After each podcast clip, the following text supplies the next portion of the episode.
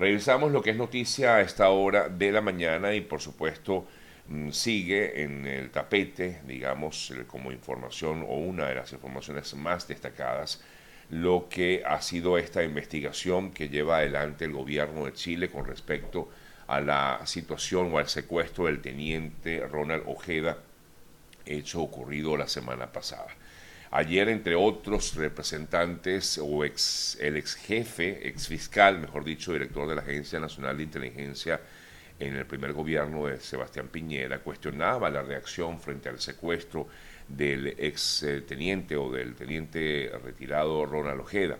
Si la autoridad todavía cree que esto fue un hecho policial, pues afirmaba él que esto sería un grave problema ya que él cree, considera que efectivamente lo que allí hubo fue una acción de inteligencia internacional. Sin embargo, el eh, gobierno chileno, a raíz incluso que ayer comentábamos dentro del programa, en una supuesta mm, eh, investigación que hablaba de que en teoría supuestamente el gobierno de Chile estaba al tanto de esta acción eh, de inteligencia por parte de Venezuela en Chile. El gobierno lo desmintió. Manuel Monsalve, como subsecretario del Interior de Chile, se refirió al caso y dijo que era total mentira. Primero hay que eh, determinar realmente que esto es una mentira, afirmaba. Eh, es una publicación que no es de, eh, para nada real. Lo que necesitamos es que la investigación avance, decía el gobierno de Boric, por eso decía que no podía de ninguna manera este caso partidizarse o politizarse. En información reciente, en el día de hoy, de hecho, hay noticias relacionadas con el tema y el eh, canal Tele 13 de Chile, a través de sus plataformas digitales, afirma que la ministra de Interior y Seguridad Pública, Carolina Toja, dijo que existen avances en la indagatoria por el secuestro del teniente Ojeda. Sin embargo, no se puede compartir esa información para asegurar el éxito en la investigación. Afirmó la ministra eh, a través de Tele 13 Radio que el hecho de que no se sepa nada no quiere decir que no esté ocurriendo nada porque decía que hay un esfuerzo investigativo muy amplio, tanto la Fiscalía como la Policía de Investigaciones de la PDI, con apoyo de las policías del resguardo en las fronteras y con apoyo de lo que ha sido la gestión del gobierno desde el punto de vista de seguridad de fronteras, está claro en que esto debe de todas, todas eh, determinarse o a, a esclarecerse, ¿no? Como tal. En este sentido, la ministra dijo que se le ha exigido transparencia al gobierno y en estas cosas no puede haber transparencia, así de simple, dijo textualmente. No es por una razón mañosa, sino por um, seguridad de la víctima, por el bien de la víctima. Hay que destacar que esta persona pues continúa desaparecida. Em, para así tener más resultados y además más rápido y más efectivos en el trabajo que realiza la Fiscalía. No se puede informar, pero repito, no quiere decir que no esté ocurriendo nada. Son declaraciones de la ministra del Interior de Chile con respecto a este caso. Mientras tanto, eh, ocurre esta investigación, no se dan estas declaraciones.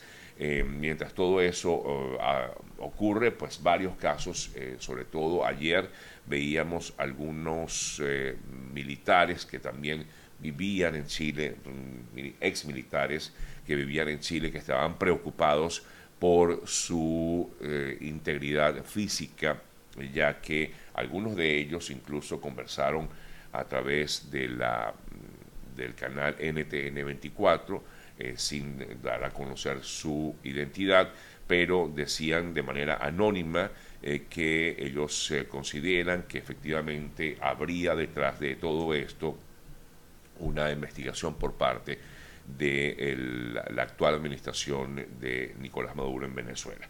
Y dijo que no tengo dudas, esta persona que es entrevistada en NTN 24, no tengo dudas de que fueron personas de contrainteligencia militar, hay varios detalles, eh, tienen herramientas y creo que sí, y por lo tanto muchos de nosotros, o según lo que él planteaba, estamos preocupados y estamos resguardados además de que algunos de ellos han pedido incluso también una protección especial por parte del gobierno de Chile. Ayer el comisario Iván Simonovic, a través de sus redes sociales, también expresaba un poco lo que ocurría con un ex funcionario del CICPC, quien se encontraba en Ecuador y que al parecer habría recibido algún tipo también de alerta, razón por la cual tomó la decisión de salir de ese país eh, con, eh, hacia, otra, hacia otro lugar también porque estaba preocupado por su salud, por su integridad física, la de él y la de su familia, así como otros que también como él estarían en la misma situación. Más adelante, por cierto, estaremos conversando, eh, si todo sale bien, con el comisario Simonovis para que nos dé detalles acerca de esto y conocer también su punto de vista con respecto a esta posición que tiene actualmente el gobierno de Chile. Cambiamos el tema. Ayer el eh, alto comisionado de Derechos Humanos de la ONU, en lo que fue la inauguración de la 55 sesión del Consejo de Derechos Humanos de las Naciones Unidas en Ginebra, ayer él decía que la ONU se ha convertido en un pararrayos para la propaganda manipuladora y en el chivo expiatorio de los fracasos políticos. Esto se, pues definitivamente en torno a lo que eh, fue la salida de la oficina del alto comisionado de derechos humanos de la ONU que estaba en Venezuela. Entre las acusaciones se encuentra justamente la de ese país, la de Venezuela, luego que el régimen de Maduro expulsara a 13 personas de la oficina que funcionaba en Venezuela.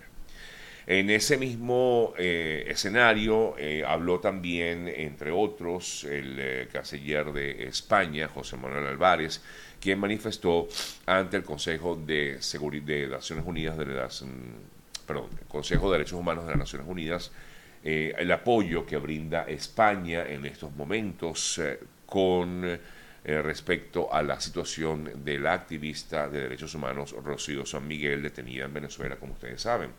decía el alto representante del gobierno español, queremos expresar nuestra solidaridad y apoyo a quienes defienden la libertad, la democracia, la dignidad y la reciente detención de Rocío San Miguel.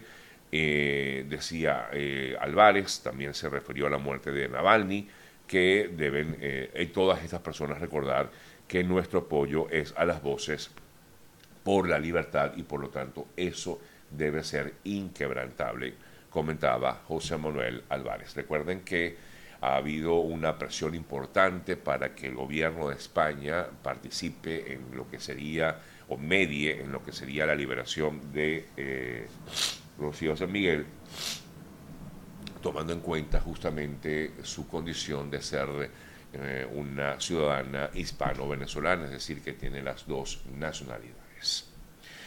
Me voy hasta Georgia, aquí en Estados Unidos, eh, el caso de este ciudadano de origen venezolano que entró de manera irregular al país, según determina así la propia eh, Oficina de Inmigración de Estados Unidos.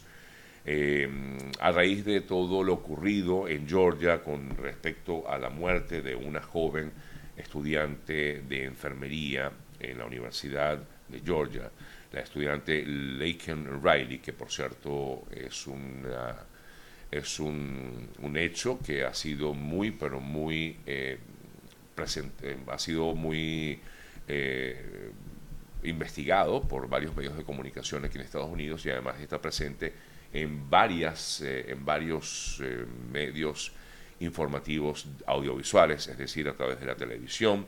Constantemente vemos, incluso ayer hubo una importante digamos, manifestación de apoyo a la familia y han exigido que se aplique la justicia al asesino o presunto asesino de esta joven.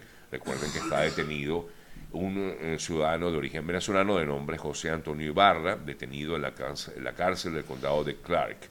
Ante ello, eh, algunos congresistas eh, dijeron que la deportación de esta persona no era suficiente entre otros la congresista de Georgia, Marjorie Taylor Greene, hablaba de que merece este ciudadano la pena de muerte. Es un caso que por supuesto ha generado, repito, mucho, mucha información en los medios, ha sido muy mediático y eh, sobre todo pues resalta lamentablemente el hecho de que esta persona era un migrante irregular que había entrado de forma irregular al país y lo más triste pues es que lamentablemente este ciudadano es de origen venezolano. Por eso, entre otras cosas, pues es que hemos dado mucha cobertura al tema y hemos visto sobre todo en muchas plataformas digitales que están vinculadas a la migración venezolana, eh, que este tema está allí presente. Y por supuesto ahora el tema se ha elevado o ha tenido un nivel más alto, tomando en cuenta de que no solamente ella, sino que varios eh, congresistas hablan de que se le debe exigir, eh, se le debe imponer, perdón, a esta persona la pena de muerte. Eh, esto pues un poco en torno al caso de este, este ciudadano de origen venezolano. Ahora bien, eh, según eh, nos estaba aquí viendo que al parecer, pues efectivamente esta persona habría sido, le habrían dado un, una medida, según entiendo, aquí estoy leyendo en el portal de Fox, un poco acerca de, esto y déjenme, déjenme de todas formas tratar de verificar esta noticia porque me llamó mucho la atención cuando la vi. Ahorita es que abrí Fox y me salió esta información. Y eh, aquí dice el titular de Fox con respecto a esto, el sospechoso eh, de la muerte de esta joven eh, ha presentado su declaración jurada y bueno, nada, revela nuevos detalles. Esto está en inglés, está tratando de ir em, traduciendo a la vez. Ibarra, acusado de además arrastrar a la joven a una zona apartada para ocultar su muerte, está acusado incluso de, bueno, un poquito fuerte la descripción, mejor no lo digo porque es bastante delicado, sobre todo a esta hora de la mañana conocer detalles. Pero el hecho está en que, en teoría, pues se están dando nuevos detalles acerca de este caso. Seguiremos pendiente de él y, por supuesto, ver qué ocurre con respecto a esta situación registrada en Georgia la semana pasada. Bien, amigas, amigos, son las 8 con 18 minutos de la mañana. A esta hora quiero comentarles acerca de lo importante que es estar asegurado en este país. Por eso siempre recuerden eh, yo, con muchísimo gusto, les recomiendo a nuestro buen amigo E. Suárez, que es asesor de seguros y que nos va a dar orientación, una asesoría justamente eh, que nos brindará él eh, para que escojamos cuál es el mejor seguro, lo que más nos conviene aquí en Estados Unidos. Contáctalo a través de su cuenta en Instagram, que es arroba eo.ayuda, eo.ayuda, o también a través de su número telefónico, 954-842-8875 no me autocensuro, quiero explicar algo, me estoy autocensurando sobre todo por las palabras que se utilizan aquí y por respeto a, nuestros, a nuestra audiencia. Muchas veces eh, esto, porque me ha ocurrido, eh, lo ven, lo escuchan muchos padres que llevan a sus niños a la escuela. Y no quiero que los niños escuchen palabras un poquito fuertes. Me parece que es prudente de mi parte, ¿no? Sencillamente es eso. No, es, no son palabras groseras, pero son descripciones un poquito dantescas de lo ocurrido allí en este caso. Es por eso que hago eso. No es una autocensura. La autocensura la hago solamente en medición, si lo quieres llamar de esa manera, para medirme a la hora de decir lo que, lo que se ha, ocurrido allí. Si quieres buscar más información, pues te recomiendo entonces entrar eh, en Google y buscar allí esa información para que conozca los detalles de lo que allí ocurrió. La verdad es que es muy fuerte y, repito, muchas personas que me ven pues van acompañadas de sus niños porque me lo han comentado aquí, me lo han expresado, eh, que van a veces en el, en el carro con su chamo y el chamo escucha algo que, wow, es un poquito fuerte, ¿no? Eso es todo tan sencillo como eso. No es autocensura, no me tengo que autocensurar. Al final, eh, yo soy el, dueño de mi medio, ¿no? Y, y a través de él expreso lo que lo que quiera. Y, como mi jefe, pues mi jefe me dice, pues sencillamente, mi jefe, que soy yo mismo, me dice, nada, sé prudente, tal cual, eso es todo. Bueno, amigas, amigos, hay más detalles, eh, hay más informaciones que destacar, entre otras, eh, bueno, ayer se daba a conocer parte de allegados de eh, Alexei Navalny, decían que la muerte de Navalny se dio justo días antes de su canje por un prisionero checheno condenado en Alemania. Sin embargo, hoy, a pesar de que esta información se daba en el día de ayer, en el día de hoy, el Kremlin dice que no tiene datos de que haya habido algún tipo de canje o que se iba a dar algún tipo de canje por este, por esta, este, este prisionero checheno de nombre Krasikov. El Kremlin dijo que no tiene información sobre esta supuesta, estos supuestos preparativos para el canje del líder opositor fallecido en prisión por el checheno condenado en Alemania por el asesinato de un ciudadano georgiano. El eh, portavoz de la presidencia de Rusia, Dmitry Peskov, dijo no sé nada sobre este asunto, no dispongo de información al respecto y por lo tanto considera que esto no iba a ocurrir. Es decir, este canje, que es lo que dicen allegados de Alexei Navalny, que afirmaban que muere unos dos, tres días antes de que se diera ese supuesto canje que iba a haber entre Navalny y este prisionero checheno que estaba detenido en Alemania o recluido en una cárcel de Alemania. Eh, revisamos otras importantes informaciones a esta hora de la mañana y entre otras noticias que se destacan a esta hora, les comento que en materia política la plataforma unitaria, la plataforma de la oposición, afirmó estar dispuesta a trabajar con el chavismo para fijar un cronograma electoral y, mientras tanto, reitera su eh, petición para que se respete el acuerdo de Barbados. La plataforma unitaria reiteró su disposición de trabajar así en el camino electoral, pero siempre atendiendo los parámetros establecidos en el llamado acuerdo de Barbados. Y reiteraron su compromiso junto con María Corina Machado para que crear las condiciones que propicien el inminente cambio político que esperan todos se lleve adelante.